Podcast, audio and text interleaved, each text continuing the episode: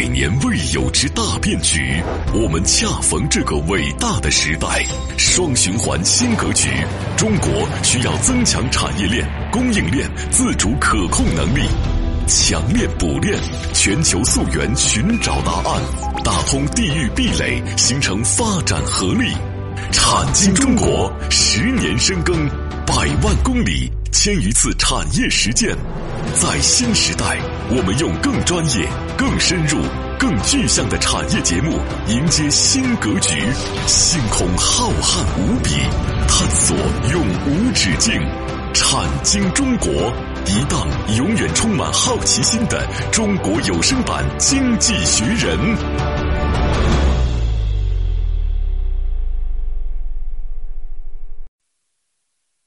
好，欢迎各位来到产经中国，很高兴和各位相会节目之中，我是王宇，我是李佩。啊，李博士，上节目呢，我们和大家把这个人工智能啊这块儿收了一个尾。对，就是大家呢对于这个行业呢，就是觉得挺高大上的，但是未必见得高大上的行业就有那么大的市场。对，没错。如果从核心的行业、核心的产业这个来说的话，也就六百亿美金。对。啊，全球纯的人工智能的呃核心的企业也就六千家。对。你其实算下来，就是每家企业大概分到一千万美金的产值。那你说呃一千万美金的产值，这企业也都不大，其实。所以说在过程当中，大家记住啊，越是高精尖的。越是嗷嗷待哺，越是高精尖的风口，呃，这个叫风险越大，越是高精尖的，你提的多的，反而它是让你最操心的。相反，有些产业你提都不提啊，那赚的盆满钵满，是吧？所以呢，在这个过程当中啊，我们上期讲了这个人工智能行业的这个规模啊，人工智能行业呢，最后我再说一句啊，嗯，就是人工智能行业一般来说呢，它划分的时候还有三个圈层。一个叫做基础层，对吧？一个叫技术应用层，第三个叫应用层。这三个过程当中呢，一般来说是二比三比五的概念，全世界。嗯，什么意思呢？如果合起来是十的话，基础层占百分之二十，技术层占百分之三十，应用层占百分之五十。如果您达到这个二三五结构呢，一般来说这就是一个比较良好的科研的啊，或者是科技的这样一个状态。应用是大头，但是这个行业如果伴随着未来普及。很可能产生叫做幺幺八结构，嗯，什么呢？就是基础层占百分之十，技术层占百分之十，百分之八十是应用，最后就变成基础研究和技术呃和技术创造合起来占二，市场运用占八，又是一个二八理论。所以这个二八理论啊无处不在。但是呢，如果有一些更高精尖的行业，甚至会出现基础层占百分之四十，技术层占百分之二十，应用层只有百分之三十到四十，这种行业一般就不值得投了。为什么呢？因为这种行业虽然很高精尖，它是个情怀，因为你没法变现。我打个比方，包括很好的像这个石墨烯啊，啊，包括我们以前讲过的碳纤维啊，大家算算最终的应用层有多少，你都知道你可能未来从事的是一个什么样的市场。但是呢，国家很喜欢这种，为什么呢？高端，代替进口，对吧？最后我特别特别。别的有这种为国的情怀，嗯啊，所以呢，跟大家说，商业逻辑和技术逻辑不是一个逻辑啊，啊，所以在这里呢不混为一谈。那今天呢就此打住啊，这是我们讲的这个啊，这个叫人工智能，人工智能啊这块的一个逻辑。那讲完人工智能之后呢，讲第二个行业，这个行业呢叫航空航天，嗯，航空航天。讲到这里呢，给大家首先做一个小互动啊。很多人提到航空航天的时候啊，刚才我讲了八大行业啊，嗯，我曾经在有一次上课的时候做过一个互动。所有人都给我选，说航空航天肯定是最小的产业，嗯，军工才能玩，门槛极其高，都是和火星人打交道嘛，是吧？过程当中用的不多啊，错了。其实航空航天的市场是生物技术、光电芯片、人工智能的总和，嗯，所以航空航天你不要以为啊，这是一个一动很酷、很冷、很军火，嗯啊，甚至觉得这个小众的不得了，哪有我大人工智能厉害，是吧？记住啊，航空航天产业。常年维持在一年九千亿美金的纯市场份额。我再问你一句，人工智能现在是多少？六六六百亿美金。航空航天现在的市场。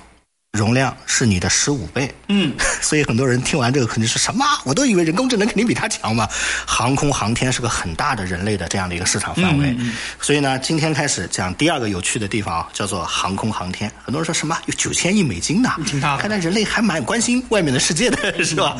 这个东西啊，应该来说是硬科技里最硬的含量了。嗯啊，我向来呢不喜欢把东西产业不分三六九等啊，但是硬不硬啊，看的是你的长期投入。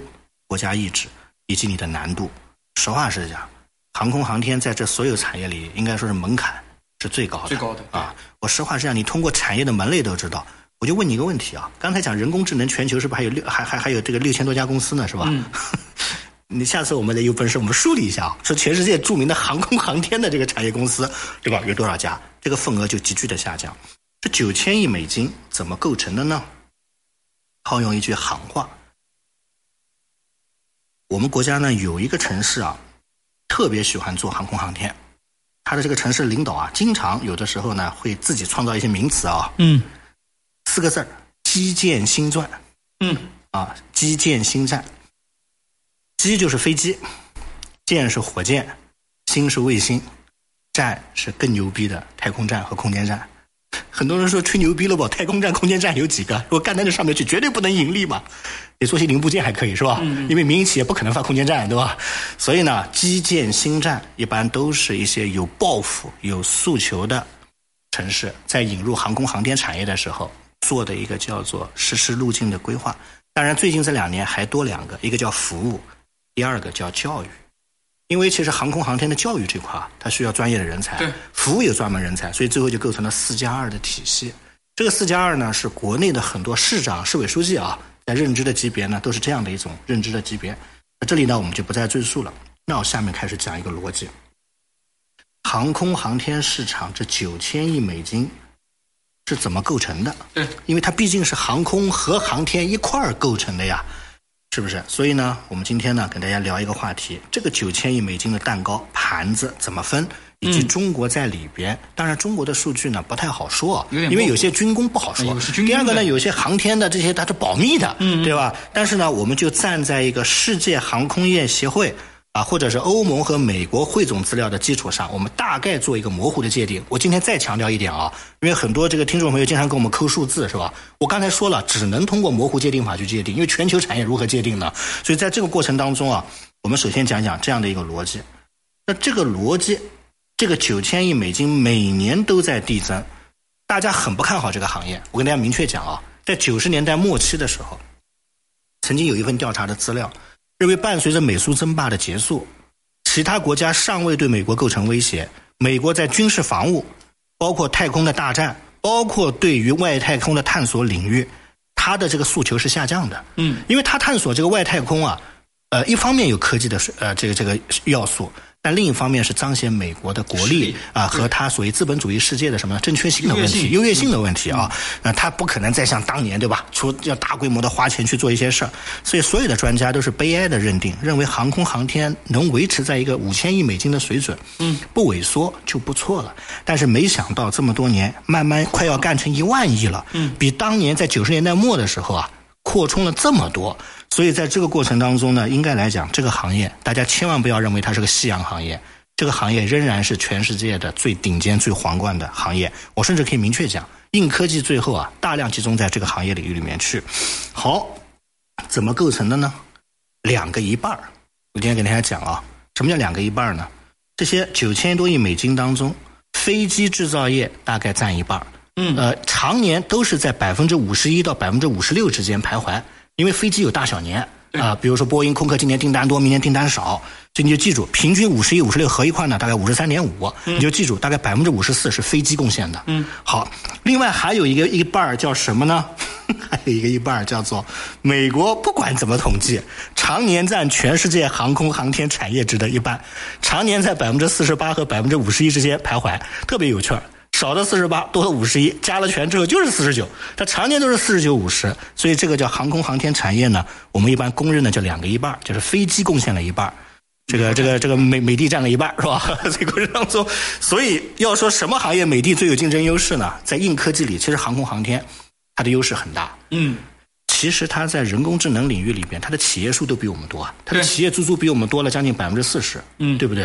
所以在这个过程当中，你会发现，其实，在这些领域里面。美国不弱的，我们呢现在有一种声音啊，就觉得好像在数字经济啊这个领域里面，美的在下降，是吧？在传统领域，其实真的真刀真枪拿出来啊，其实应该来说，我们客观的看待啊，它的实力，但是我们在迎头赶上，是吧？这样一个逻辑。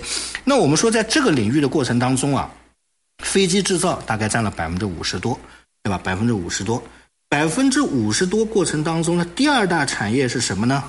啊，第二大产业是什么呢？第二大产业，嘿，让人觉得吃惊啊。MRO，什么意思呢？就是我们经常讲的维护、升级部件、零部件以及相关的运维的服务。嗯，这一块占了两千三百亿美金。所以你记住啊，特别有趣儿。再给你一个数值，飞机制造产业的一半是 MRO，你卖一架飞机，你就有一半的 MRO，是不是？问题来了，工业服务，那是一年的服务的 MRO 啊，可是你家飞机用十年。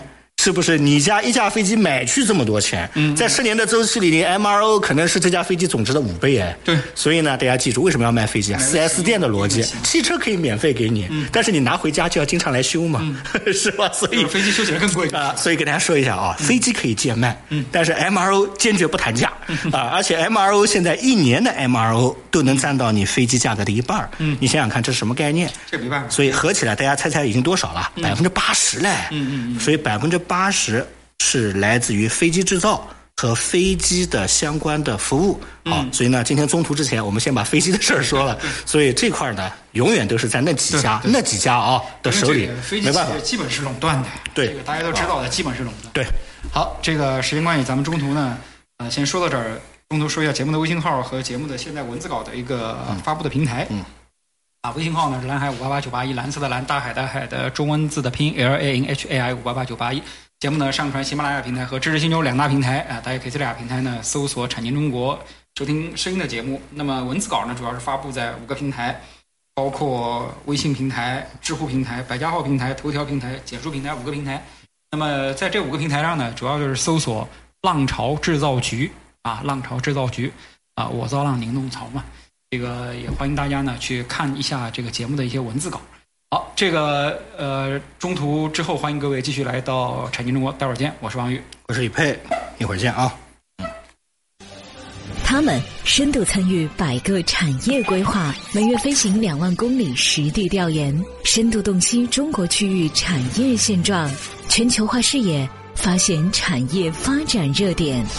产经中国以高质量发展为魂。科技创新产业为骨，详实数据为血肉，发掘产业发展内在规律，产经中国与趋势同行。好，节目片完之后，欢迎各位继续来到产经中国，我是王宇，我是李佩。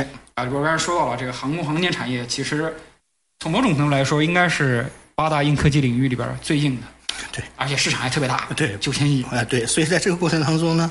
应该刚才讲了，飞机制造加飞机相关的运维升级服务，干掉了它的百分之八十左右的份额。嗯，那很多人说，那剩下只有百分之二十嘞，里边大概是个什么样的逻辑呢？好，下面啊，逻辑里边，卫星服务、卫星制造和空间服务大概占了整个份额的百分之七。嗯，啊，第二个就是导弹和无人机，占了里边的将近的百分之五。所以大家知道，其实导弹只占和无人机只占了整个航空航天产业份额的百分之五左右。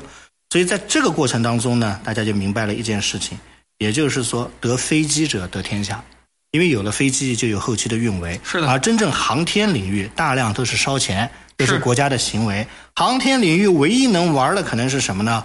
是火箭。卫星嗯领域的探索，这个领域埃隆·马斯克已经玩透了，对吧？啊，所以跟大家说一下呢，其实这块是这样的一个逻辑。所以在这样的一种过程当中呢，应该来讲啊，这种硬科技的实力的体现，全世界一般来讲啊，都有很多很多的这样的一系列的这个这个这个这个这个啊大的这样的一些公司啊。啊，或者是有这样的一系列的这个一系列的这个市场玩火箭的公司不多，来，来进行这个这个这个构成啊。嗯，所以今天呢，我们可能就是剩下的时间啊，跟大家聊一聊。嗯，就是在这么多份额当中，我们中国人啊，大概是一个什么样的这个啊水准，是吧？嗯，因为全世界的航空航天产业呢，基本上每年还是在以百分之十左右的速度在增长。增长，所以这个行业在西方来说，百分之十增速已经不得了，非常快啊。而且它的基数是九千亿美金嘛，对吧？好，是这样的一个逻辑。那在这个过程当中呢，中国大概能排第几呢？嗯，是吧？啊，所以在这个过程中呢，可能有一个特别有趣的一个事情，那就是中国排第几的问题。中国呢，现在能够赶超英德，排到世界的第三名。我首先把这个名次啊跟大家讲一讲。那我们一般来讲呢，就是这个排名是美国第一，对吧？那谁第二呢？法国第二，啊，中国第三。英国第四，德国第五。很多人说：“我靠，俄罗斯一直在等他的名字啊！我们要实话实讲啊。嗯如果从美金计算的产业规模来讲，俄国早就跌出他妈前五名了。嗯啊，所以很多人呢经常就颠覆一个一个一个想法，那就是航空航天这么大份额，俄国佬居然前五名都没进。啊，你也不要太太太太太在这里幸灾乐祸是吧？嗯，俄国人呢最大的问题是他在老的体系上一骑绝尘，可是他的市场化，包括他对由于西方的制裁，嗯嗯因为我这么说嘛，整个导弹和军机才占百分之几呢？关键你要造出民用的大飞机啊，而民用的大飞机，如果你没有适航证，没有这些东西，你根本就卖不出去。对所以在这个过程当中呢，刚才我们讲了全球的这样的一个排名，这个排名就是俄罗斯现在只能排第六，嗯日本第七，西班牙、印度七八九的路名呃这个名次上面去。所以在这样的一种过程当中呢，应该来讲，其实每一个行业来说都会发生深度的这个洗牌。我刚才讲了，卫星和空间站大概占了百分之七，导弹、无人机占百分之五，对吧？那在这个过程当中，其实这个行业没有想象中那么多的门类，嗯这个门类是相当少的。因此，在这样的一种过程当中呢，应该来讲，我们一直渴望成为一个世界级的航空航天的大国。